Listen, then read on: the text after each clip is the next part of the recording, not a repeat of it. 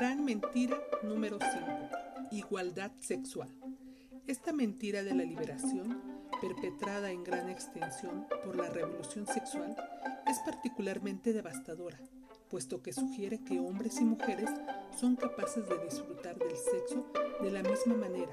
En realidad, la mayoría de las mujeres no pueden separar el sexo del amor de la manera tan fácil como lo hacen los hombres. El sexo casual deja a la mayoría de las mujeres un sentimiento de tristeza y de insatisfacción. Freud tenía razón, la biología es destino.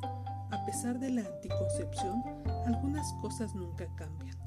No podemos transformar la naturaleza de la vida misma. Todavía es nueve minutos para él, nueve meses para ella. En cada acto de intercambio sexual, una mujer puede estar enfrentando una nueva vida en potencial. El intercambio sexual sigue siendo un acto de profundo significado para la mujer, ya que ella lleva en sí la posibilidad de portar una nueva vida. Esta es una realidad innegable de ser mujer.